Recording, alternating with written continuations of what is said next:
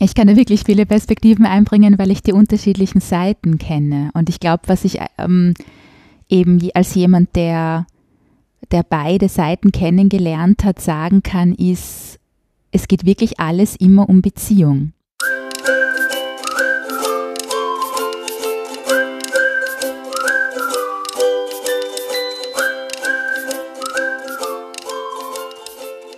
Hallo Gregor.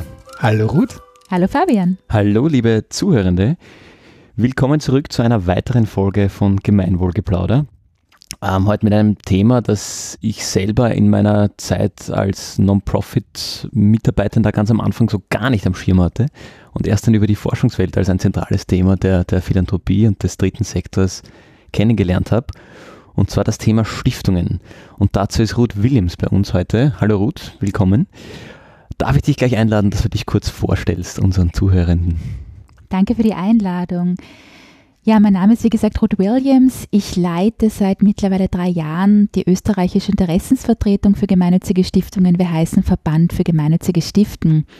Und ich selbst bin über den dritten Sektor, wo ich für eine sehr große NGO sehr lange den Bereich aufgebaut habe, der alle Unternehmenskooperationen und Stiftungskooperationen umgesetzt hat, national und international und ganz ursprünglich aus der, aus der Privatwirtschaft dann hier gelandet in der Metaebene des gemeinnützigen Stiftens, nachdem ich auch ähm, eben bei der, bei der Caritas die erste gemeinnützige Bundesstiftung nach dem neuen Gesetz mitgegründet habe. Und so bin ich in diese Metaebene gekommen und beschäftige mich seitdem mit dem österreichischen Stiftungssektor. Das ist ein schöner Begriff, die Metaebene des gemeinnützigen Stiftens. Genau, da haben wir gleich einen neuen Claim, oder? Äh, aber da, da, kannst du uns ganz gut helfen, Ruth, die, auch die Perspektive zu ändern, weil so wie der Fabian gesagt hat, gut, du hast wieder eine andere Perspektive, du sagst, du hast das aus der Forschung kennengelernt. Äh, äh, für mich und ich glaube, die meisten, die uns zuhören, ist Stiftungswesen immer, ich will was von denen. Ja, und eigentlich will ich nur Geld. Der Rest interessiert mich nicht. Und ähm, so ein bisschen, was da alles dahinter steckt, ähm, ist, glaube ich, ganz, ganz interessant, auch mal drüber nachzudenken, warum gründet jemand eine Stiftung, aber auch was passiert dann, und so, so Fragen, die so ganz allgemein sind, ich gebe auch ein paar Hypothesen rein. Hat eine Stiftung immer einen bestimmten Zweck? Kann ich mit einem, muss ich mein Projekt, das ist auch ein Thema, das sich bei uns durchzieht, so hinbiegen, dass wenn ich eine Anfrage an eine Stiftung stelle, dass es halt zu der speziellen Stiftung passt?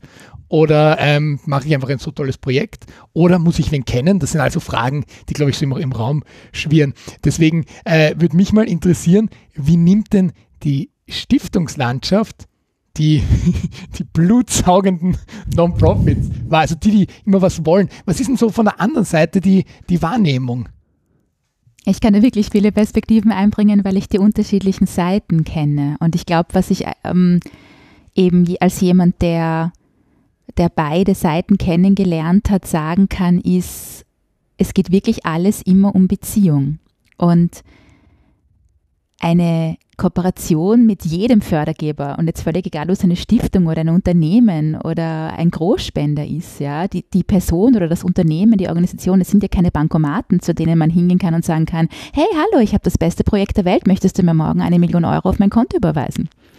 Das ist ja eine Partnerschaft und man kann ja davon ausgehen und es hoffentlich auch als fruchtbar wahrnehmen, wenn Menschen sich nicht nur mit Geld, sondern auch mit ihrem Know-how und ihrer Expertise einbringen. Und gerade bei Gründungspersönlichkeiten in Unternehmen oder eben auch in Stiftungen, das sind ja Menschen, die haben extremst spannende Backgrounds. Das sind Unternehmer, Unternehmerinnen, die können vielleicht eine Perspektive auch in den dritten Sektor, in ein gemeinnütziges Projekt oder Programm hineinbringen, die man vorher vielleicht nicht am Schirm gehabt hat. Also ich glaube, es geht viel um Partnerschaften und nicht um reines und vielleicht auch um gemeinsames Erarbeiten und Konzipieren und ein bisschen Flexibilität und nicht um das, hey, das ist mein Ding, genau in der Schachtel, genau in dem Viereck und nimm's so oder, oder halt auch nicht. Es geht da wirklich um, um ein Miteinander und ich glaube, das ist das Wichtigste, wenn man versucht, diese Perspektiven äh, zueinander zu bringen. Und es braucht auch viel ähm, Übersetzungsarbeit, weil teilweise die unterschiedlichen Menschen, die da miteinander an einem Tisch sitzen, sehr unterschiedliche Sprachen sprechen und sehr unterschiedliche Dinge unter ähm, Projektmanagement, Wirkungsmessung und vielen anderen Dingen verstehen. Ich würde gerne nochmal auf die, auf die Metaebene gehen. Was, was, sind denn dann in diesem Gesamt, jetzt der angesprochene dritte Sektor, was ist denn da die Rolle oder die Aufgabe von, von Stiftungen in Abgrenzung zu, und du hast sie genannt, Unternehmen, Großspender? Ähm, wie, ja, wo ist da die Einordnung in dieser Meta-Welt? Ich bin generell ein Verfechter davon, dass man versucht, dieses, dieses Silo-Denken, in dem wir alle verhaftet sind, irgendwie aufzubrechen. Weil ich glaube, dass es gibt dieses ganz klare, das ist ein Unternehmen, das ist ein Social Business, das ist eine Stiftung. Das gibt es ähm, in seltensten Fällen, glaube ich, in dieser ganzen Klarheit. Aber ähm, wenn man es versucht einzuordnen, kann man sagen, eine gemeinnützige Stiftung ist eine ergänzende Organisationsform in unserem Ökosystem, neben Vereinen, neben Genossenschaften, neben Social Businesses, was auch immer es noch gibt, die vielleicht andere Möglichkeiten hat. Einerseits ist eine gemeinnützige Stiftung für die Ewigkeit ausgerichtet. Die hat in Österreich 100 Jahre. Zu eurer Info, die Ewigkeit hat 100 Jahre. Ähm, so viel dazu, also rechtlich gesehen. Nicht sehr katholisch. ähm, das heißt, da gibt es vom Zeitrahmen her schon mal ein ganz ein anderes Denken, auch beim Aufsetzen in der Konzeption. Im Gegensatz zu anderen Organisationsformen darf oder soll eine gemeinnützige Stiftung auch Kapital aufbauen. Das heißt, man, kann, man hat einen größeren Hebel und muss nicht zum Beispiel Spenden, die eingenommen werden, ähm, gleich ausgeben oder in einem gewissen Zeitraum ausgeben. Das heißt, für den Vermögensaufbau ist sie durchaus, ähm, durchaus sehr hilfreich. Und jetzt eine Stiftung, die vielleicht von einer Stifterin, einem Stifter gegründet wurde, ähm, wo die intrinsische Motivation ähm, des oder der Gründerin eben abgebildet ist, die kann ein bisschen flexibler handeln als vielleicht eine, eine Nichtregierungsorganisation, die eine ganz klar gegebene Funktion hat. Also gerade so für Innovationen, fürs Ausprobieren, für, für das Sandkistengespiele in der Sandbox kann eine Stiftung ähm, und vielleicht auch fürs Scheitern ähm, kann eben eine Stiftung ein gutes Werkzeug sein, um Dinge auszuprobieren. Aber wie frei probiere ich das aus? Wenn ich jetzt sage, ich, ich gründe eine Stiftung, wie zweckgebunden muss die denn sein von Anfang an? Also muss ich sagen, es hat was mit Thema Umwelt zu tun oder mit Thema Bildung? Oder sage ich mal, ich will ähm, wohltätige Zwecke oder ich will das Gemeinwohl fördern und dann kann ich noch immer entscheiden, wenn ich genug Vermögen aufgebaut habe, nach, weiß ich nicht, nach 20 Jahren, okay, jetzt geben wir Geld frei und jetzt gerade, also vor, vor 20 Jahren wäre das Thema Umwelt zum Beispiel noch gar nicht so auf der Agenda gewesen wie heute. Hm. Wie verhält sich das, wenn ich jetzt eine Stiftung gründe? Die Stiftungsurkunde und das, was da drinnen steht, ist das Herzstück. Das ist das Herzstück und ähm, sicher eine der schwierigsten Übungen beim, beim Gründen einer Stiftung, weil du musst ja zukunftsfähig bleiben. Das heißt, du musst in Wahrheit in die Zukunft schauen für Dinge, die, wenn so schnell wie sich die Dinge momentan verändern, die nicht vorhersehbar sind. Ähm, was jetzt in dieser Urkunde drinnen steht und wie dieser Zweck konzipiert ist, das obliegt dem der Stifterin oder mehreren Personen, die stiften. Und du kannst so breit und so eng wie möglich dein Statut schreiben, aber du kannst doch so weit bleiben, dass du dir mehrere Möglichkeiten offen lässt. Ähm, aber es ist oft so, dass natürlich jemand, der stiftet, einen ganz klaren Wunsch hat, welches gesellschaftliche Problem er oder sie damit bearbeiten will. Und deswegen ist es dann natürlich schon immer runtergebrochen auf einen bestimmten Themenkreis. Aber es gibt auch multithematische Stiftungen. Es gibt alle Spielvarianten. Das ist ja das Schöne. So ein bisschen haftet Stiftungen, wenn wir noch beim Grünen bleiben, zu de, der Ruf der, der, der, der Steuerumfahrung an. Wie verhält sich das jetzt wirklich? Du, du bist ja der Firma in der Gesetzeslage. Wie verhält sich das jetzt, wenn ich sage, ich gründe eine Stiftung? Spare ich da jetzt wirklich Steuern oder ist das eh, wie du sagst, durch die Stiftungsurkunde so sehr schon gebunden, das Geld, dass ich zwar Steuern spare, aber das Geld de facto dann auch nicht mehr mir gehört? Oder wie, wo, wo bewegt sich das in diesem Spannungsfeld? Für mich ist das Gründen einer Stiftung immer so ein bisschen die Königsdisziplin, weil jegliches Geld, das ich in eine gemeinnützige Stiftung hineinlege und dort einen Zweck widme, bekomme ich dort nie wieder hinaus. Für mich. Also wenn ich jetzt die Rod Williams gemeinnützige Privatstiftung zur Bildungsförderung gründen würde, dann würde dieses Geld, dieses Maschall nie wieder losbekommen. Das ist der unglaubliche Vorteil. Das heißt, wenn ich mich dazu committe, dann tue ich das und dann ist es auch nicht mehr rückgängig zu machen. Und auch wenn die Stiftung aufgelöst werden würde, würde das, was noch immer da drin verbleibt, dem Zweck zugeführt werden. Deswegen finde ich, ist es so, was Commitment und Langfristigkeit betrifft, wirklich die Königsdisziplin. Die Vorurteile, die leider noch immer in Österreich ganz stark verankert sind, dass eine Stiftung ein Steuersparmodell sind, ähm, dass eine Stiftung ein Steuersparmodell ist, das war jetzt ein zusammengesetztes Hauptwort, ein bisschen schwierig heute, ähm, das beruht darauf, dass unser Stiftungssektor ganz stark durch das Privatstiftungsgesetz geprägt ist noch immer, das 1993 von Ferdinand Latziner eingeführt worden ist. Das hatte andere Zielsetzungen, das hatte nichts mit Gemeinnützigkeit zu tun. Und auch das Privatstiftungsgesetz wurde bis heute so oft novelliert, dass ähm, jetzt Gründen nicht mehr so attraktiv ist wie ähm, in den frühen 90ern. Eine gemeinnützige Stiftung kann eine gemeinnützige Privatstiftung sein oder eine gemeinnützige Bundesstiftung. Die haben andere steuerliche Implikationen, das unterscheidet sich leicht. Und natürlich gibt es für gemeinnützige Aktivitäten in einem gewissen Rahmen auch steuerliche Erleichterungen. Trotz allem ist es so, dass in Österreich gewisse Dinge Stiftungen teilweise auch noch Käst auf ihre Ausschüttungen zahlen ähm, zum Beispiel eben auch für gewisse Bildungsinitiativen. Ähm, das heißt, ähm, teilweise zahlen die da auch noch extra drauf für ihr Engagement. Also dieses Vorurteil, dass das ein ähm, im Sinne der Steueroptimierung ist, kann ich, ähm, kann ich gar nicht unterschreiben mit dem, was man aus der Praxis kennenlernt. Aus der Praxis lernt man eher kennen Leute, die es trotzdem machen, obwohl es steuerlich nicht so vorteilhaft ist warum habe ich dann trotzdem das Gefühl, dass Stiftungen in Österreich immer so ein bisschen im, im Hintergrund agieren. Also wir haben jetzt so, also immer wieder hören wir, oder sie kriegen auch Preise, die, die Mega-Bildungsstiftung, äh, mit der wir auch schon zusammengearbeitet haben, dass die so offensiv in die Öffentlichkeit geht, die bis hin zu Fernsehsendungen, wo sie sich vorstellen und Radiobeiträge offensiv gestalten, weil die selbst sagen, äh, Stiftungen sind immer so, so geheimnisvoll. Ähm, und wenn ich dann nach Deutschland schaue, da komme ich eigentlich an keinem gemeinnützigen Projekt oder Verein, egal wie klein das vorbei, wo nicht irgendein Stiftungslogo drauf prangt. Und da denke ich mir immer, da gibt es schon irgendwie eine, eine Diskrepanz. Das ist zumindest meine Wahrnehmung. Wie kommt das? Ich habe viel das Gefühl, dass es in Österreich ein bisschen auch eine Mentalitätssache ist weil du auch vorher die Mega-Bildungsstiftung erwähnt hast, ja, ähm, die haben sich eine ganz klare Kommunikationsstrategie ähm, selbst vorgegeben, die sie sehr ähm, vorbildlich umsetzen. Und das finde ich toll, weil es ist wichtig, dass man solche Vorbilder hat. Ich habe das Gefühl, dass hier langsam ein Wandel eintritt und dass immer mehr Stiftungen auch das kommunizieren, was sie tun. Ich glaube, eine Komponente, die man bedenken muss, ist, viele, viele gemeinnützige aktive Stiftungen in Österreich sind ehrenamtlich geführt mit einem sehr kleinen, ähm, wenn überhaupt, Team von Menschen, ähm, die da versuchen, den Stifter, Stifterinnenwunsch irgendwie umzusetzen. Ich glaube, oft liegt es einfach daran, dass die Ressourcen nicht vorhanden sind oder dass man sich auch nicht Teil eines Ökosystems fühlt.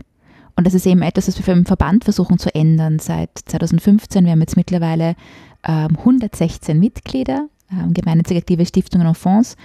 Und ähm, wir versuchen da Mut zu machen und eben auch die Kommunikation gemeinsam voranzutreiben. Es ist oft eine Ressourcenfrage. Das steht jetzt für mich, äh, kurzes Zwischenfazit, eben das Bild, das ich da von dir bekomme, diametral gegenteilig eigentlich zu dem Bild, das, das du vorher gezeichnet hast, dass die, die Non-Profit sehen. Weil die sehen Stiftungen sind, du hast es genannt, Bankomaten. Da gehe ich hin und hole mir eigentlich mein Geld. Mhm. Ähm, jetzt hast du viel gesagt, dass die Stiftungen sich eigentlich nicht zwingend als Geldverteilungs- Organisationen verstehen, sondern eben Dinge ausprobieren und versuchen innovativ zu sein. Ähm, und dann kann man vielleicht auch ein bisschen in die Richtung eigentlich systemisch wirken, eher als jetzt da hier und da mal Geld hinwerfen. Ähm, das heißt jetzt so ein, ein mein, mein Eindruck ist, das Konzept gemeinnützige Stiftung ist in Österreich prinzipiell missverstanden. äh, jetzt mal so als, als These hinausgeworfen. Und zwar einerseits natürlich ähm, vielleicht auch aus, aus, aus der rechtlichen Perspektive ein bisschen, dass man sich da noch ein bisschen schwer tut, weil du hast gesagt, die, die Rechtslage ist eigentlich nicht ganz dem angepasst, was diese Stiftungen versuchen zu tun. Mhm. So habe ich es verstanden. Andererseits aber auch aus, der, aus dem dritten Sektor heraus. Da sind die Stiftungen super, weil die geben mir, mir ein Geld, aber eigentlich sind sie nicht so super, weil so leicht ist es dann doch nicht, das Geld zu kriegen. Und die Stiftungen selber, die aber ganz andere Dinge eigentlich machen wollen. Äh, also das ist jetzt so ein bisschen das, das Bild, das ich ähm, bekomme, dass das Vehikel Stiftung in diesem dritten Sektor ist noch nicht ganz in den Köpfen angekommen, was das sein kann und was das ist und was das eigentlich sein will. Ja, ich glaube, eine Herausforderung ist, dass eben der, der Sektor, der gemeinnützige Stiftungssektor so divers ist. Das ist eine Kraft und es ist natürlich im Versuch, den Sektor zu verstehen, eine Herausforderung. Das ist das eine Thema. Keine Stiftung ist wie die andere. Es gibt nicht die Stiftung. Ähm, es hat jede ihre eigenen Wünsche, Regeln, natürlich alles innerhalb der, der legalen Grundlagen, der rechtlichen und der steuerrechtlichen Grundlagen. Davon spreche ich nicht. Aber es gibt nicht die Stiftung. Auf der anderen Seite ist eben das Problem auch, dass in der öffentlichen Wahrnehmung gemeinnützig aktive Stiftungen sind genauso Akteure im dritten Sektor wie eine NGO, wie eine Genossenschaft, wie ein Verein ähm, und so weiter. Sie werden aber nicht als solche wahrgenommen, sondern sie werden als eine, sie bekommen eine Sonderrolle zugeordnet, die sie aber eigentlich gar nicht verdienen, ähm, weil sie diese ergänzende Funktion haben könnten, wenn man sie lassen würde. Ähm, was die Gesetzgebung betrifft, hat sich seit dem ähm, Gemeinnützigkeitspaket 2015 wirklich einiges zum Positiven gewendet, gewandt und ähm, es sind noch seit 2015 über 120 neue gemeinnützige Stiftungen und Fonds in dieser neuen Rechtsform gegründet worden. Das ist ein gutes Signal.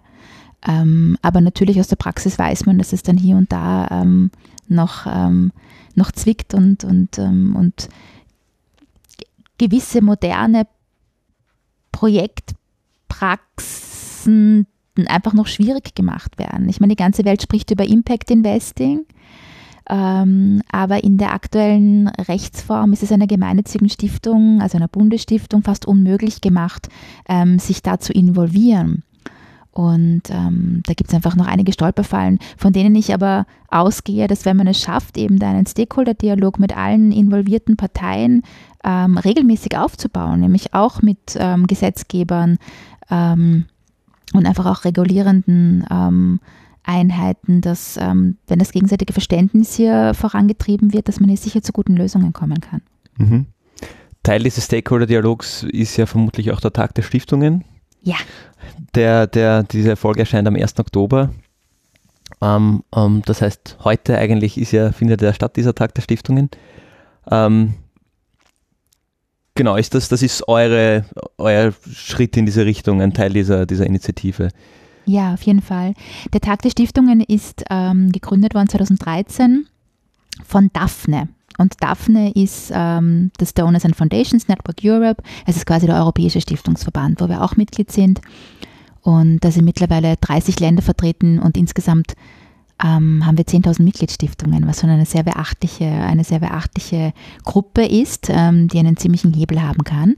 Und seit 2013 gibt es eben diesen Tag der Stiftungen und den begehen wir in Österreich eben seit jetzt mittlerweile vier Jahren traditionell mit unserer großen Jahreskonferenz, wo es uns einerseits ein Anliegen ist, ähm, dass wir als Verband zeigen, was tut sich denn eigentlich alles schon in Österreich? Was gibt es denn für Good und Best Practices, ähm, an denen man sich orientieren kann, dass man eben auch Bühne bietet für diese Leuchttürme, die es da draußen schon gibt. Aber andererseits holen wir uns auch immer Inspiration ähm, aus schon weiterentwickelten Stiftungsmärkten, um uns auch ein bisschen ähm, eben motivieren zu lassen, in welche Richtung es noch gehen könnte. Und heuer schauen wir uns an, wie Philanthropie als Katalysator eingesetzt werden kann, um inklusive Kunst und Kultur zu fördern. Das ist unser, unser heuriges Thema und ich freue mich schon sehr drauf. Jetzt hattet ihr letztes Jahr zum Beispiel die Bill und Melinda Gates Foundation als, als, als Gast, die ja im Moment so, glaube ich, wenn man an, an, an Foundations oder an Stiftungen denkt, so, wenn man sich wenig mit der Materie befasst, die erste ist, die Leuten einfällt. Mhm. Was sie jetzt gerade im ganzen Pandemie-Thema immer wieder gehört hat da, gibt es zum Beispiel die, die, wenn man sich verbildlicht, dass die, soweit ich weiß, am zweitmeisten von allen äh, Mitgliedern an die WHO oder so überweisen an Geldmitteln. Irgend so eine Zahl geistert herum, mhm. irgendwie von, also alles andere sind Nationen an der Welt, also Weltnationen, die in die äh, World Health Organization einzahlen.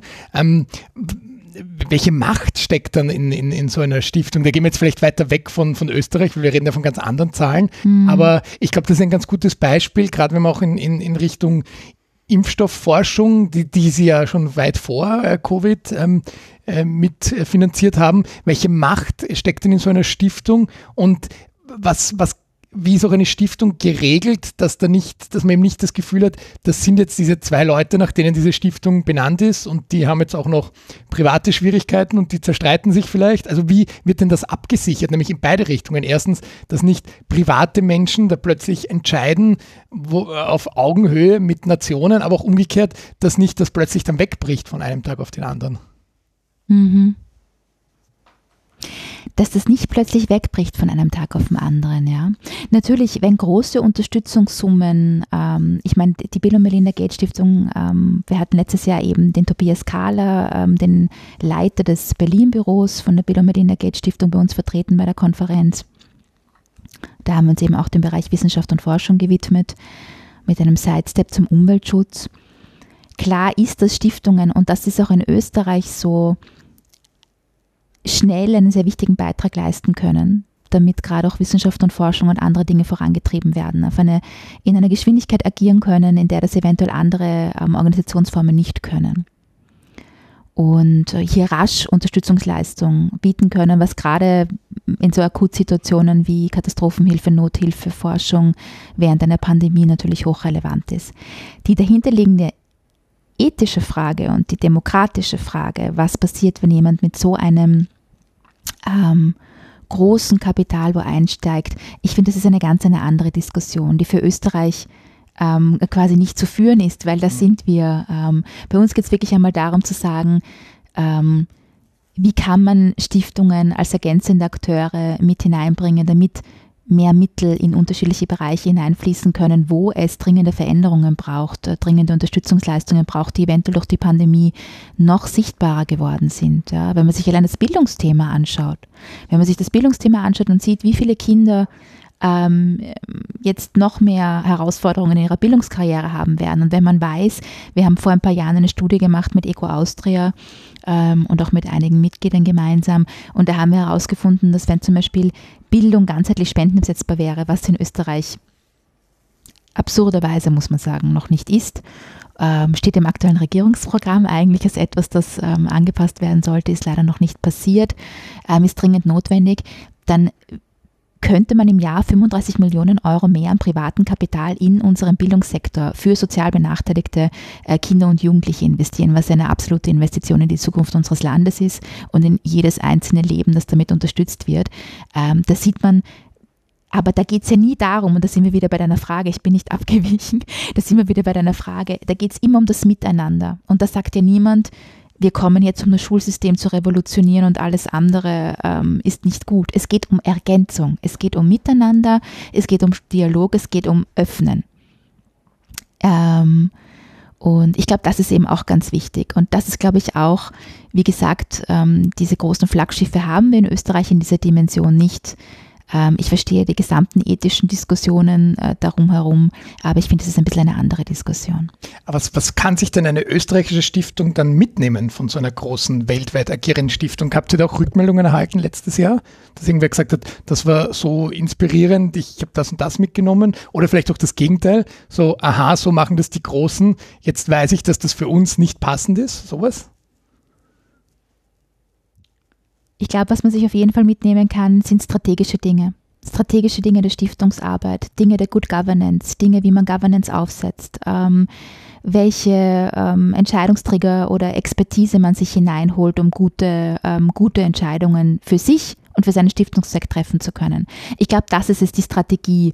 Und das ist wieder so ein Thema, wo man sagt, okay, wenn ich jetzt ehrenamtlich etwas führe, habe ich vielleicht wenig Zeit für solche Dinge. Die würden mir aber meine Arbeit on the long run natürlich erleichtern. Und ich glaube, sich da inspirieren zu lassen, ähm, unabhängig von der Größe, kann sehr hilfreich sein natürlich. Kann man nicht auch sagen, also jetzt, wenn man überlegt, die Rahmenbedingungen für jetzt eine amerikanische große Stiftung oder eine österreichische Stiftung sind ja auch allein schon, jetzt unabhängig von der Größe des Marktes oder des Kapitals, das zur Verfügung steht, ähm, auch gesellschaftlich andere. Weil ein Stück weit sind ja die Gesellschaftsmodelle in den USA und jetzt in Österreich speziell unterschiedliche.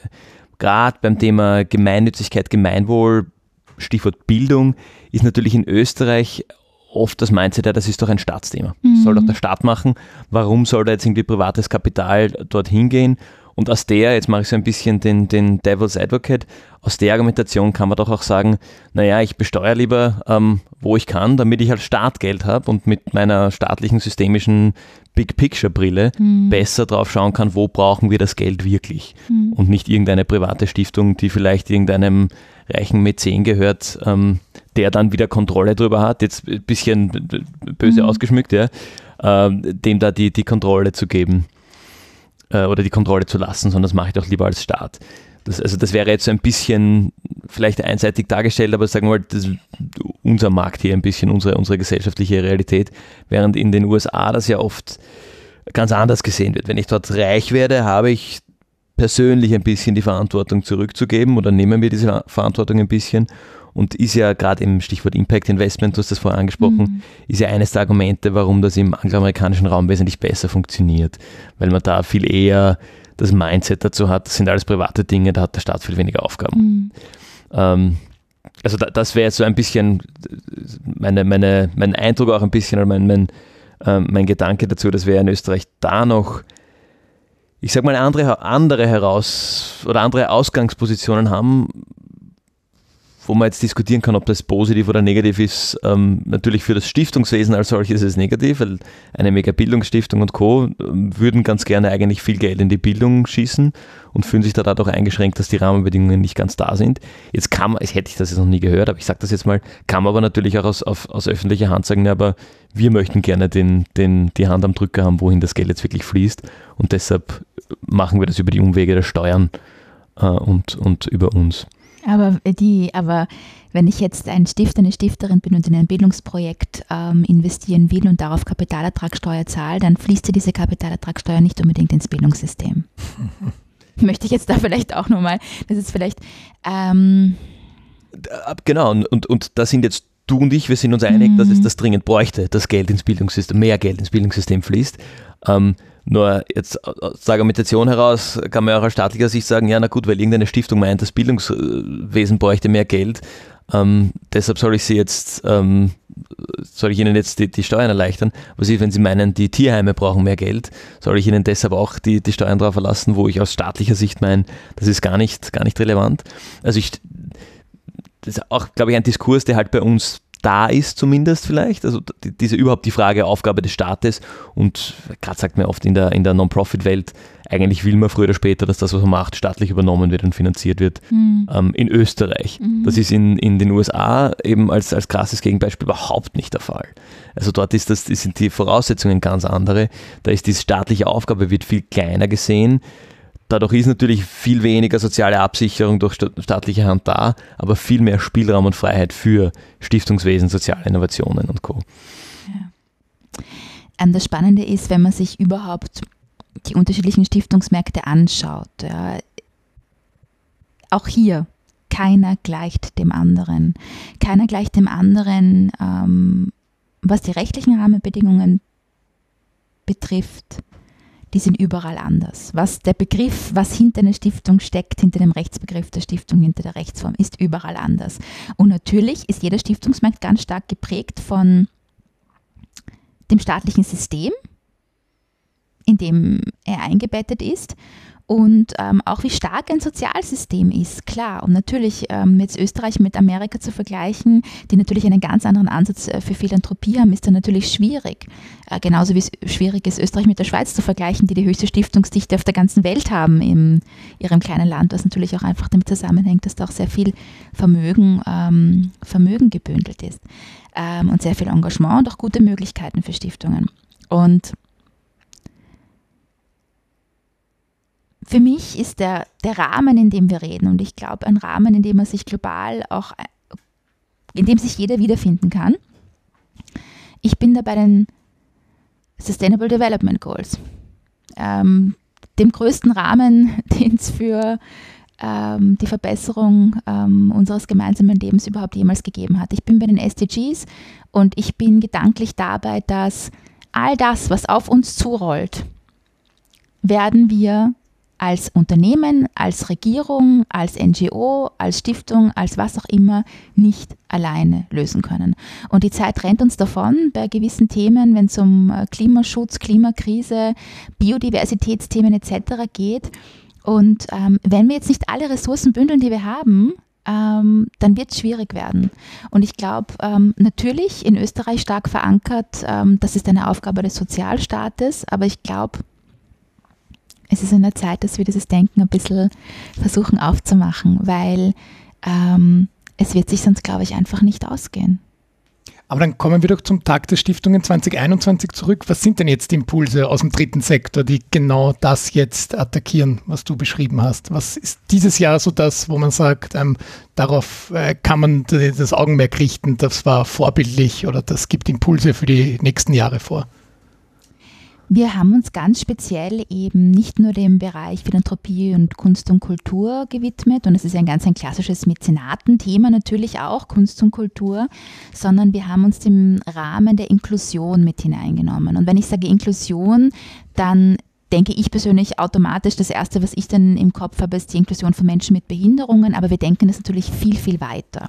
Und das heißt, wir sind bei Diversität, wir sind bei Partizipation, wir sind bei Involvierung von Menschen, die eigentlich Zielgruppe sind in strategische Entscheidungen von Stiftungsprozessen.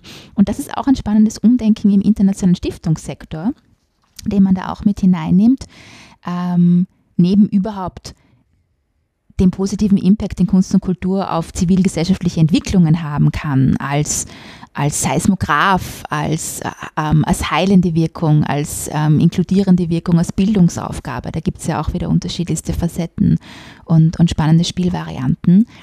Aber die Diskussion, die internationale Diskussion im Philanthropiesektor. Und da bin ich in einer sehr spannenden Arbeitsgruppe auch eben von Daphne, vom Europäischen Stiftungsverband, die heißt Next Philanthropy. Eine ganz spannende Diskussion ist eben jetzt auch von größeren Stiftungen. Wir wollen nicht entscheiden, was für eine Zielgruppe gut ist. Wir wollen diese Zielgruppe mit einbinden in die Projektentwicklung, in die Programmentwicklung. Wir wollen ähm, zuerst herausfinden, was wirklich gebraucht wird. Wir wollen auch Menschen, die quasi unsere äh, begünstigten Zielgruppe und wie auch immer man die nennt, Gäste, Klientinnen, ähm, Teilnehmerinnen, wie auch immer. Wir wollen die mitnehmen in die Konzeption. Und ich glaube, das ist ganz wichtig. Und ich glaube, da sind wir auch wieder bei diesem Brückenschlag, den es braucht es wird sehr viel darüber gesprochen, wie wichtig es wäre, dass Grassroot-Initiativen auch mit, ähm, mit Geldgebern zusammenkommen, weil die eben auch diese Grassroots und die Innovation und den, das Ohr an der Basis auch brauchen, gerade vielleicht in größeren Strukturen, die eingefahren sind und vielleicht seit 60 Jahren bestehen ähm, oder mehr oder wie auch immer, 60 als Hausnummer. Ähm, aber wie bringt man diese Menschen zusammen? Und da wird momentan, glaube ich, noch viel drüber gesprochen und ähm, ich glaube, dass Kunst- und Kulturförderung definitiv auch eine Möglichkeit sein kann, um hier Partizipation voranzubringen, Themen anzusprechen und Leute zusammenzubringen. Es ist ein Vehikel das wir uns eben heuer anschauen. Und was mache ich jetzt als Kunst- und Kulturorganisation, jetzt um bei dem Beispiel zu bleiben, mhm. um mit einer Stiftung, ich drücke es jetzt schon hoffentlich richtig aus, in Kontakt zu kommen, nicht um von ihr Geld zu bekommen. In Beziehung zu kommen. In Beziehung zu kommen. Wunderbar. Was, was mache ich da als erstes? Ähm, wo bist du zu Hause? Wo, würd, wo würdest du dich ansiedeln? Sagen wir noch nicht im ländlichen, aber im regionalen Bereich in Niederösterreich. Mhm. Und du bist in Österreich zu Hause, genau. in Niederösterreich, okay. Genau, und die Zielgruppe ist auch jetzt nicht, wir wollen, dass Leute aus ganz Österreich herkommen, sondern wir wollen vor allem in der Region Bewusstsein schaffen mhm. für unser Thema. Ja, es ist ein sehr schönes, ich glaube gerade, dass diese ähm, Regionalentwicklung wird auch immer, immer wichtiger werden. Je, je globaler alles wird, umso wichtiger wird, dass man sich zu Hause auch engagiert. Ähm, oder der Wunsch wird danach, glaube ich, größer. Das ist eine ganz eine große Frage. Wo finde ich denn quasi einen, ähm, ähm, einen passenden Partner, eine passende Partnerin? Ich glaube, die Grundfrage, die man sich immer am Anfang stellen muss, ist, warum glaube ich denn, dass eine Partnerschaft mit einer fördernden Stiftung für mich der richtige Weg ist, um, ich gehe mal davon aus, finanzielle ähm, Sicherheit zu gewährleisten? Ähm, oder gibt es auch andere Möglichkeiten, dass man sich dort, dort hinarbeitet? Möchte man eventuell selbst eine Stiftung gründen und dann über Zustifterinnen, über Unterstützerinnen, über eine Art Crowdfunding arbeiten? Ist das vielleicht die bessere Form und dann in Partnerschaft gehen und selbst eine Stiftung sein? Ähm, ich, das ist immer auch die Frage, ich bekomme relativ oft Anrufe von Menschen, die die mich bitten zu sagen, wer denn jetzt eine passende Ansprechperson für ihr Projekt oder Programm wäre. Und ich sage ihnen immer, ähm, das ist nicht meine Aufgabe. Ähm, es ist ähm, eine Vermittlung zwischen quasi Suchenden und Gebenden herzustellen, auch wenn ich weiß, dass der Bedarf dafür da ist. Ich glaube, die Grundfrage, die man sich stellen muss, was will ich, was brauche ich? Brauche ich Know-how, brauche ich Ressourcen, brauche ich Ähm, brauche ich wirklich finanzielle Ressourcen? Ähm, und dass man dann ähm, ganz simpel in der Desk Research herausfinden würde, ob man einen passenden Partner, eine passende Partnerin im Stiftungswesen findet. Wobei natürlich, es gibt zum Beispiel in Deutschland oder der Schweiz gibt es Datenbanken, wo man sich ein, ein Abonnement nehmen kann und da kann man recherchieren, nach passenden Partnern suchen. So etwas gibt es in Österreich in dieser Form, in dieser Form nicht. Ähm, das heißt, ich empfehle den Newsletter vom Verband für gemeinnützige Stiften, wo wir immer wieder ähm, Tipps und Calls und Ausschreibungen hineingeben, die aus dem Sektor kommen, wo die Leute sagen, hey, bitte sprecht uns an. Ähm, die sind natürlich dann meistens themenbezogen, ähm, aber dass man sich eben so über ähm, verschiedenste Newsletter, verschiedenste Interessensvertretungen im Dachraum, dass man sich einen guten Überblick verschafft über das, was der Sektor denn auch anbietet. Ist das im Moment the, the way to go, um in so einen Dialog zu kommen, eine Partnerschaft äh, aufzubauen, äh, auf Calls zu warten, was man eher vom, ich sag mal, vom, vom öffentlichen Bereich kennt? Oder ähm, ich bringe wieder einen, einen Eindruck mit, der sich so, so sammelt in, in, ich sag mal, eher im Vereinswesen, so, ich muss halt wen kennen, vielleicht wen kennen, der wen kennt, aber irgendwann muss ich dann doch bei dem, weiß ich nicht, bei der Ausstellungseröffnung oder bei dem Gala-Dinner oder bei der äh, Veranstaltung einfach auf die Person hingehen und sagen, ah, ich bin der und der und Sie vertreten doch die Stiftung so und so, können wir uns mal treffen. Ist es das noch oder ist es mittlerweile so, dass man sagt, ähm, ja, gut, aber wir haben da einen ganz transparenten Prozess oder, oder ist es beides? Beides, auf jeden Fall beides. Und natürlich ähm, es geht um Beziehungen, es geht um Menschen. Ja? Also ähm, jemanden bei Veranstaltungen kennenzulernen, anzusprechen und auszuloten, ob es Gemeinsamkeiten gibt, ob Werte übereinstimmen, ob Ziele übereinstimmen, ob, ob die Bereitschaft auf beiden Seiten da wäre, ja klar. Ähm, aber es gibt natürlich auch einige Stiftungen schon, die ganz transparente Prozesse auf ihrer Website dargestellt haben, die einem potenziell Suchenden ähm, sehr klar, einen sehr klaren Rahmen geben darüber, ähm, was möglich ist und, ähm, und wo man andocken könnte oder eben auch nicht. Jetzt hast du genannt äh, Kunst und Kultur, mhm. um, um, quasi Themen voranzubringen. Ähm, was, was sind noch so, so Dinge, wo du sagst, und wir haben vorher kurz gestreift, äh, wo auch Planungen sind, vielleicht gerade jetzt in Österreich seitens der, äh, der, der Regierung oder auch der gesetzgebenden Seite, seitens des Parlaments, wo man sagt, okay, da soll es oder wird es hingehen in den nächsten Jahren? Ähm, gemeinnützige Stiftungen und die Bereiche, in denen sie aktiv werden, sind genauso äh, divers äh, wie, wie der gesamte Gemeinnützigkeitssektor. Also Kunst und Kultur, Soziales, Wohnungslosigkeit, Inklusion, äh, Wissenschaft und Forschung, Umweltschutz, Biodiversität und so weiter und so fort. Ähm, Bildung natürlich auch als Unterthema von Soziales. Ähm, also die, die, die Bandbreite ist da ähm, unendlich, schönerweise. Das ist natürlich eine feine Sache und wird sicher über die nächsten Jahre ähm, auch noch weiter wachsen mit den Themenbereichen, die, die auf uns zukommen. Ähm, wenn ich von den Rahmenbedingungen gesprochen habe, dann wäre es enorm wichtig, dass zum Beispiel dieses tolle novellierte Bundesstiftungs- und Fondsgesetz, das 2015 ähm, eingesetzt wurde, das hätte letztes Jahr evaluiert werden sollen, weil ähm, Teile davon, eben die Steuerbegünstigung, die waren limitiert bis Ende letzten Jahres. Das ist aufgrund von, ähm, da wäre eben eine Sunset-Klausel eingebaut, das ist aufgrund von ähm, der Pandemie verschoben worden auf heuer. Und ähm, heuer ist es leider auch noch nicht passiert. Da drängt die Zeit massiv. Und das ist natürlich für uns schon ein bisschen ein Damoklesschwert, das über, ähm, über diesen Stiftungen dann drüber hängt. Diese Unsicherheit in ihrem Tun. Ähm, und das ist schade. Und da hoffen wir eben sehr, da sind wir im Dialog und hoffen eben sehr, dass wir da erfolgreich sind, dass das jetzt unbegrenzt weitergeführt werden kann. Und da gibt es einige so, ähm, eben auch aus dem steuerrechtlichen Dinge, ähm, kleine Rädchen, an denen man drehen könnte, die sicher das Arbeiten von allen ähm, erleichtern würden.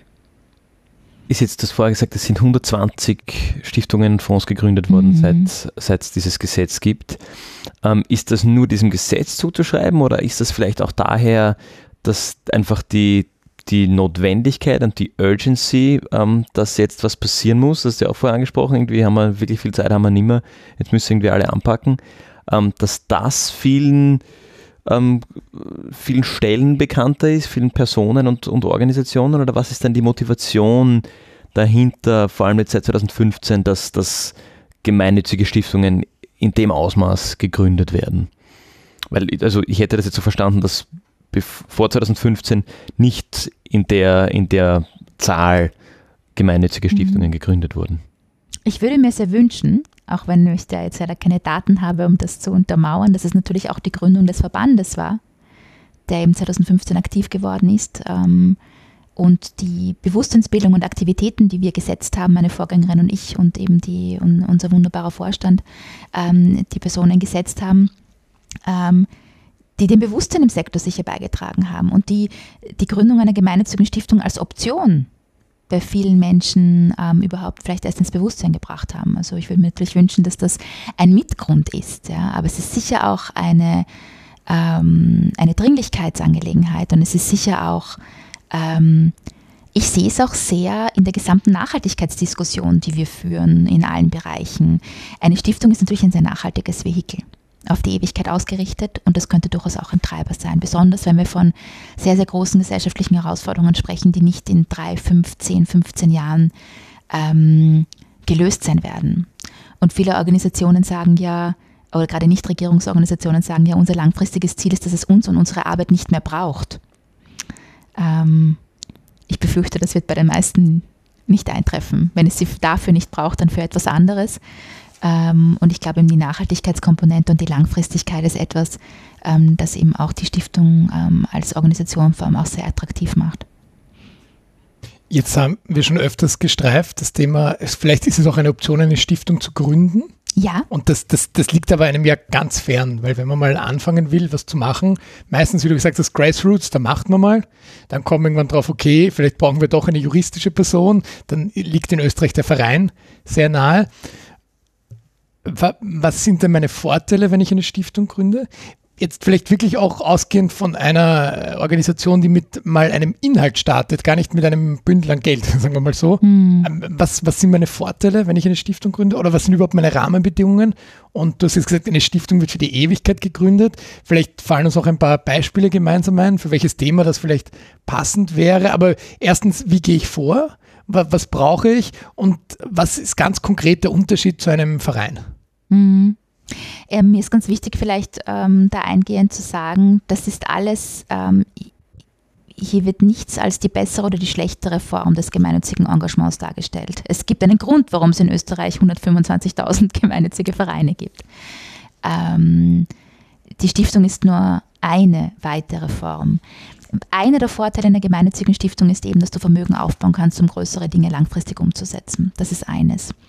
In den letzten Jahren haben viele Nichtregierungsorganisationen gemeinnützige Stiftungen gegründet, mit auch einer Fundraising-Perspektive im Hintergrund, nämlich als ein Fundraising-Tool, als ein Vehikel, um auch Personen anzusprechen, die sich eventuell überlegen, was mit ihrem Vermögen passiert, wenn sie nicht mehr da sind und die dann aber nicht wollen, dass das Vermögen, das sie eventuell an einer Organisation hinterlassen, sofort aufgebraucht wird, sondern für die das ein attraktiver Gedanke ist, dass das über die nächsten 35, 40 Jahre ihrem Wunschzweck zukommt. Das kannst du über eine Stiftung zum Beispiel abdecken. Ein anderer Vorteil, den du beispielsweise über eine Stiftung auch hast, ist, rein prinzipiell, das ist natürlich jetzt auch sehr überspitzt gesagt, ja, könnte ich in jeder Generalversammlung eines Vereines mit einer Mehrheit der Mitglieder meinen Stiftungszweck, äh, meinen, meine, ui, das war ein falscher, meinen Vereinszweck komplett ändern. Das ist eine Stiftung de facto unmöglich. Ähm, außer du hast es wirklich genauso in den Statuten drinnen, dass es eine Option ist, was jetzt ähm, in der Praxis nicht, äh, nicht passieren wird. Ja? Das heißt, du hast, was gerade die Governance betrifft, wenn du es personenunabhängig losgelöst haben willst, in einer Stiftung andere Möglichkeiten. Genau. Und was eben auch wichtig mitzudenken ist, in letzter Zeit wird es immer spannender auch, dass mehrere Menschen zusammenkommen und eine Stiftung gründen. Ähm, auch mehrere Stiftungen zusammenkommen und eine Stiftung gründen. Ähm, also da sind wir jetzt auch bei vielen, ähm, da geht es auch um Kooperation und ein weiteres Vehikel ähm, dafür, ähm, eine weitere Spielvariante. Und kann ich als gemeinnützige Stiftung dann trotzdem sagen, ich habe weiß ich nicht, eine Angestellte oder ich zahle jedes Monat Raummiete oder ich habe ein großes Event pro Jahr, so wie ich es als Verein ganz natürlich machen würde? Ja, selbstverständlich. Und äh, wie ist das, weil, wir sagen immer, Stiftung soll Vermögen aufbauen. Wie ist das, wenn es einfach ein wirtschaftlich schlechtes Jahr war und ich habe Vermögen abgebaut? Ist das irgendwie was, also gibt es da sowas wie eine, eine höhere Instanz oder kann ich dann als, als, als, als Stiftungsvorstand irgendwie ent, ent, entlassen, entlassen werden oder so, weil ich gegen den Stiftungszweck handle? Wie, wie, wie, wie sind da so die Rahmenbedingungen? Die Rolle Stiftungsvorstand ist eine ganz, ganz wichtige und ähm, auch eine, die ähm, ähm, mit viel Verantwortung, mit viel Verantwortung einhergeht natürlich, ähm, weil du haftest als natürliche Person für deine Entscheidungen. Ähm, es gibt natürlich gewisse Governance-Regeln ähm, neben den ganz klaren rechtlichen Rahmenbedingungen, an die man sich halten muss. Stiftungen unterliegen natürlich einer jährlichen Prüfung. Und wenn ich sage, dass du von deinen Ausschüttungen arbeiten musst, dann kommt natürlich darauf an, wie viel deine Vermögensausschüttungen im Jahr sind, was davon abhängen wird, wie viel Geld da drinnen liegt, wie das aktuelle Zinsniveau ist. Schwieriges Thema. Ähm, und, und so weiter und so fort. Ja. Ähm, wenn eine Stiftung aus irgendeinem Grund nicht mehr handlungsfähig ist, dann muss entschieden werden, was mit dem ähm, verbleibenden Grundstock passiert, den man nicht anknabbern darf, der drinnen bleibt. Ja. Das ist bei einer Bundesstiftung sind es 50.000 Euro, bei einer Privatstiftung 70.000 Euro, die das Grundstock drinnen liegen, ähm, die nicht angerührt werden dürfen. Genau. Also, aber du bist dazu natürlich angehalten, dass du jährlich schaust, dass du in dem Ausmaß, das möglich ist, dass du deinen Stiftungszweck ähm, erfüllst und natürlich auch im Rahmen der Gemeinnützigkeit ähm, deinen Tätigkeiten nachgehst. Und die Gemeinnützigkeit sagt dir ja auch ganz genau, inwieweit jetzt so Dinge wie Einnahmen durch Veranstaltungen und so weiter, wie das geregelt ist. Da gibt es ganz klare gesetzliche Grundlagen, an die sich natürlich ähm, ähm, gemeinnützige Stiftungen halten müssen. Und wie gehe ich jetzt vor, wenn ich so eine gemeinnützige Stiftung gründen will? Gehe ich da auch zur Bezirkshauptmannschaft oder zum Magistratsamt oder ist es ein bisschen komplexer als bei einem Verein? Es ist ein bisschen komplexer wie erst bei einem Verein. Zuerst brauchst du deine Idee. Du musst wissen, was du machen willst. Du musst wissen, wie du deinen Kapitalstock finanzierst und wie du langfristig ähm, deine Stiftungsaktivitäten finanzierst. Dann schreibst du mal für dich eine ähm, einen Vorschlag für eine Gründungsurkunde, was deine Tätigkeiten sein werden. Und mit der empfehle ich dir dann zu einer guten Rechtsberatung zu gehen und mit der zu sprechen und zu schauen, welche der Stiftungsformen für euch eine relevante Form wären und mit denen dann in den Gründungsprozess zu gehen. Und da sind unterschiedliche Behörden, je nachdem, ob du eine gemeinnützige Privatstiftung oder eine gemeinnützige Bundesstiftung gründest, sind dann unterschiedliche ähm, Entitäten dafür verantwortlich, dass es eben eingetragen wird, eine Privatstiftung ins Firmenregister, eine gemeinnützige Bundesstiftung ins Register des ähm, BMI, Bundesstiftungs- und Fondsregister. Da gelten leicht unterschiedliche Regelungen. Ähm, da möchte ich sehr, sehr gerne an dieser Stelle auf ein Buch hinweisen, das wir letzten September rausgebracht haben, gemeinsam mit äh, Leitner Leiten und Leitner Law. Das heißt Achtung Stiftung, Rufzeichen. Das gibt es auf biod.de und da steht alles drinnen über die Stiftungsgründung und auf was man da alles achten muss. Und es ist auch gespickt mit ganz spannenden Praxistipps von Stifterinnen, die schon gegründet haben und die erzählen, wie das bei ihnen war. Das finde ich ganz nett. Wenn ich dir so zuhöre, bekomme ich auch so ein bisschen die Idee, eine Stiftung ergänzend zu einem Verein zu gründen. Ist, ist, ist das ein, ein, ein valides, ähm, ein valides Vorgehen? Gibt es da positive Beispiele, die das total erfolgreich gemacht haben, weil du auch gesagt hast, eine äh, gemeinnützige Privatstiftung kann ein Stück weit auch ein, ein Fundraising-Tool sein mhm. oder eben um, um, um, um Dinge für die Zukunft auch großflächiger ja. anzugehen. Ja, es gibt einige kleine, große, mittlere Nichtregierungsorganisationen in Österreich, die, die beides haben die vielleicht als Verein konzipiert worden sind und sich über die letzten Jahre auch noch dazu entschieden haben, eine gemeinnützige Stiftung, meistens eine Bundesstiftung, ähm, zu gründen. Klar, Hast du konkrete Beispiele für sowas, wo man sagen kann, äh, da, da, mit denen kann man vielleicht Kontakt aufnehmen oder mit denen kann man sich das gut abschauen? Ähm, die Caritas Stiftung, die Aus Liebe zum Menschen Stiftung vom Roten Kreuz, die Concordia Stiftung, äh, die Jugend eine Welt Stiftung, also da gibt es viele, ähm, viele Akteure. Es sind noch einige Akteure jetzt im universitären Bereich dazugekommen, die gegründet haben, wie zum Beispiel die Universität Innsbruck Stiftung, ähm, die auch ihre Alumnis da jetzt über, den, ähm, über die Stiftung mitbetreuen. Ähm, TU Wien hat auch eine Stiftung gegründet. Also da gibt es ähm, unterschiedlichste Organisationsformen. Und wenn man sich dafür interessiert, eine Stiftung zu gründen und eine Idee hat, kann man natürlich immer sehr, sehr gerne mit mir in Kontakt kommen und ich vernetze eben auch sehr gerne mit unseren, mit unseren Mitgliedern aus unserem Mitgliederkreis, weil auch einfach dieses Peer-Learning natürlich ähm, extrem hilfreich ist in den ersten Schritten. Man muss nicht man muss nicht jede Erfahrung selber machen, man kann sich gerne auch die Erfahrungen der anderen und die sind meistens sehr, sehr gerne bereit, ähm, dabei zu unterstützen. Kommen wir zurück zum Tag der Stiftungen 2021. Mhm. In dem Kontext erscheint auch diese Folge. Was ist so die äh, Kernbotschaft, vielleicht so ein bisschen auch Management-Summary, wenn man sagt, okay, ähm, Stiftungswesen in Österreich 2021. Ich habe mich vielleicht das erste Mal heute im Rahmen des Tag der Stiftungen damit auseinandergesetzt. Und jetzt spricht mich jemand darauf an und sagt, du warst doch bei dieser, bei dieser Stiftungsveranstaltung dabei oder du hast dir das Gemeinwohlgeplauder angehört. Ähm, was ist denn so Stiftungen in Österreich derzeit 2021? Gibt es so, dass man so zusammenfassend vielleicht ein, zwei Minuten, dass ich das jemandem erzählen kann? Was wäre so die Quintessenz? Die Quintessenz wäre, es ist ein junger, aufstrebender, spannender Sektor. Es gibt einige Neugründungen, es gibt einige schon lange anwesende Akteure, die vielleicht jetzt ähm, mehr ins Rampenlicht treten oder sich einem Netzwerk anschließen. Ähm, es gibt viele spannende Ideen dafür, wie man unsere ähm, aktuellen Herausforderungen regional, national oder auch ähm, international angehen könnte. Und ähm, es gibt viel Bereitschaft für Dialog und ähm, gemeinsames Ideenspinnen auch. Ja.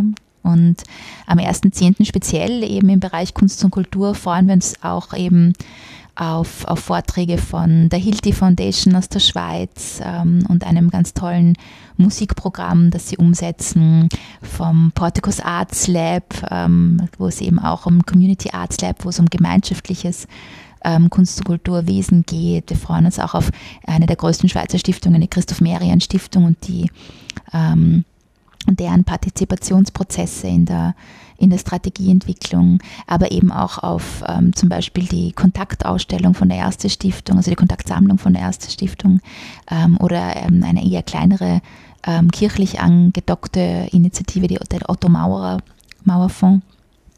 Und ähm, viele unterschiedliche ähm, Akteure, die da zusammenkommen und das Thema miteinander diskutieren und ähm, wir freuen uns auf jeden Fall schon sehr drauf und man kann sich das auch im Livestream anhören und auch nachhören.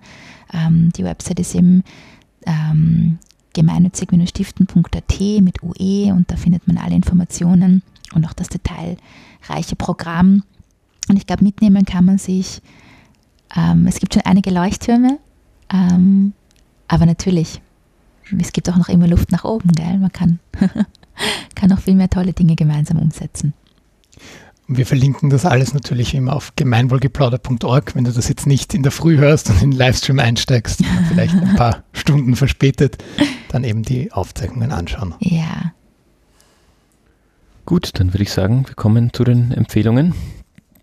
Äh, lieber Ruth, ich lasse dich den Anfang machen. Was hast du uns für eine Empfehlung mitgebracht? Was habe ich euch für eine Empfehlung mitgebracht? Ähm, ich beschäftige mich ähm, in letzter Zeit auch sehr, sehr viel mit der Frage, ähm, Klimakrise, Klimaschutz und die Auswirkungen auf alle anderen sozialgesellschaftlichen ähm, oder zivilgesellschaftlichen Bereiche. Und ich freue mich sehr, dass es jetzt ähm, auf Initiative des globalen Stiftungsverbandes Wings und des Europäischen Stiftungsverbandes ähm, Daphne eine äh, Philanthropy Coalition for Climate gibt, wo eben ein Toolkit entwickelt wurde, ähm, wo man sich als Stiftung anschließen kann, und zwar nämlich als Stiftung, egal welcher Größe, egal ähm, mit welchem geografischen Fokus, egal mit welchem Herkunftsland und wo es einfach einen Toolkit gibt, wo ähm, dargestellt wird, wie jede Stiftung, auch unabhängig von ihrem Stiftungszweck, ähm, etwas tun kann, um der Klimakrise entgegenzuwirken. Und das wäre meine Empfehlung, dass man sich das anschaut. Vielen Dank. Gregor, was hast du uns mitgebracht? Ich habe auch was sehr Hands-on-mäßiges mitgebracht. Und zwar gibt es von der Wirtschaftskammer Österreich, der WKO, jetzt einen Gründungsleitfaden für Social Entrepreneurs.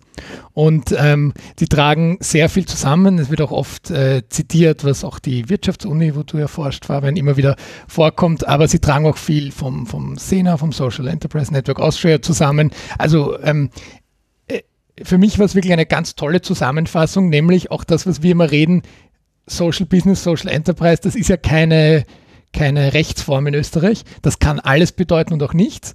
Und sie bringen ganz gut zusammen, welche Angebote der Wirtschaftskammern Österreichs, die schon seit Jahrzehnten bestehen, man ja da in Anspruch nehmen kann oder darf, aber auch darüber hinaus, wofür die Wirtschaftskammer eigentlich nicht zuständig ist. Und sie tragen das ganz gut zusammen und so ein bisschen ähm, kommt man aus dem Nicken nicht raus, wenn man Gemeinwohlgeplauder hört, weil natürlich gibt es einen Abschnitt zum Thema Wirkungsmessung, wo sie äh, ungefähr das äh, Gleiche sagen oder schreiben, wie uns damals die Olivia Rausch erzählt hat, wo sie dann auch das Kursbuch Wirkung natürlich, mhm. wie wir schon so oft äh, empfohlen haben, auch, auch selber weiterempfehlen. Aber es ist eine ganz großartige, Zusammen großartige Zusammenfassung, die auch so ein bisschen als Checkliste dient, so bin ich jetzt, darf ich mich als Social Entrepreneur bezeichnen oder nicht? Und ich glaube, dadurch, dass es von der WKO herausgegeben ist, ist ein ganz gutes Tool, wenn ich an die WKO herantrete und sage, hey, ähm, könnt ihr mich, mich unterstützen bei meinem Gründungsprozess?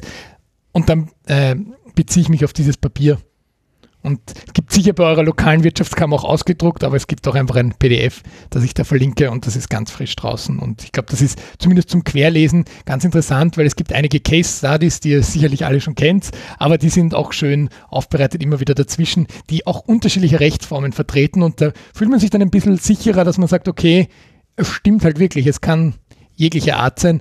Und auch die, die Definitionen, die du schon damals, Fabian, in unserer zweiten Folge ähm, herausgebracht hast, ähm, welche Arten von Sozialunternehmerinnentum gibt es. Also all das ist da drinnen ganz kompakt und man kann damit sagen, ja, ich fühle mich eher da zugehörig oder da oder ich habe jetzt nochmal einen Überblick erhalten. Mhm, cool, vielen Dank. Ich habe wie so oft meine Empfehlung, ähm, mit der ich reingegangen bin, umgeworfen und mir mittlerweile eine andere überlegt.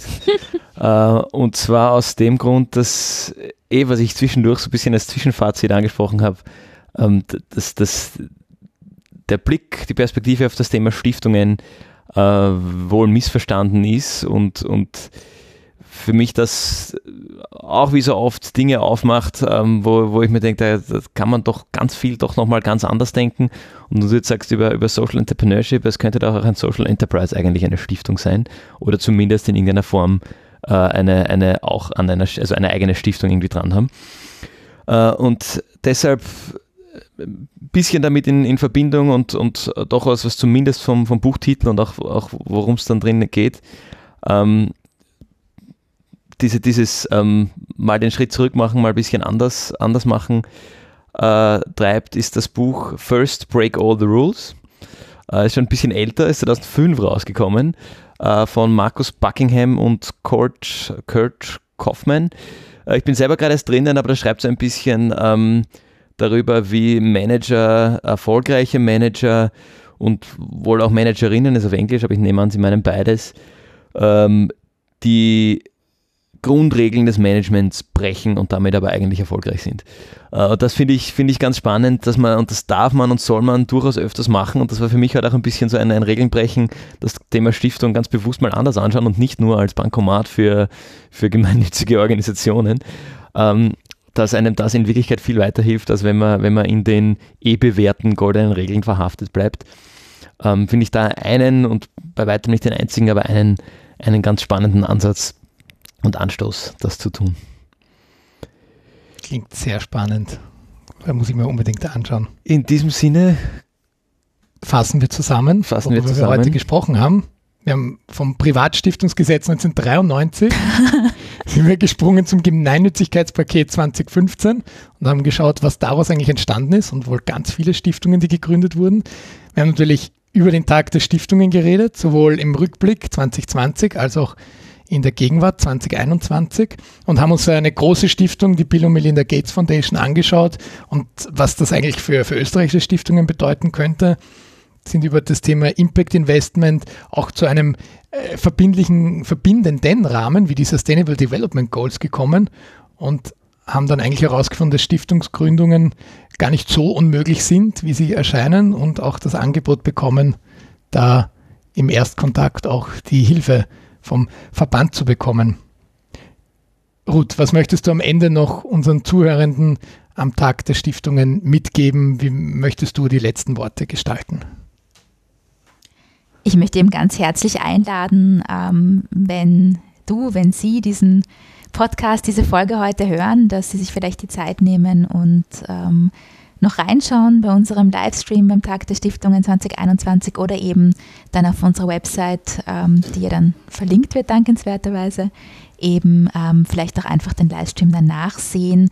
Und wir freuen uns eben als Verband für gemeinnützige Stiften immer sehr über Menschen, die mit Ideen auf uns zukommen, gründen wollen ähm, und mit uns die Idee der gemeinnützigen Stiftung als einen weiteren wichtigen Akteur in unserem dritten Sektor-Ökosystem weitertragen und da zur positiven Bewusstseinsbildung beitragen, weil ich sage natürlich immer, gemeinnützige Stiftungen sind super und es braucht viel mehr von ihnen.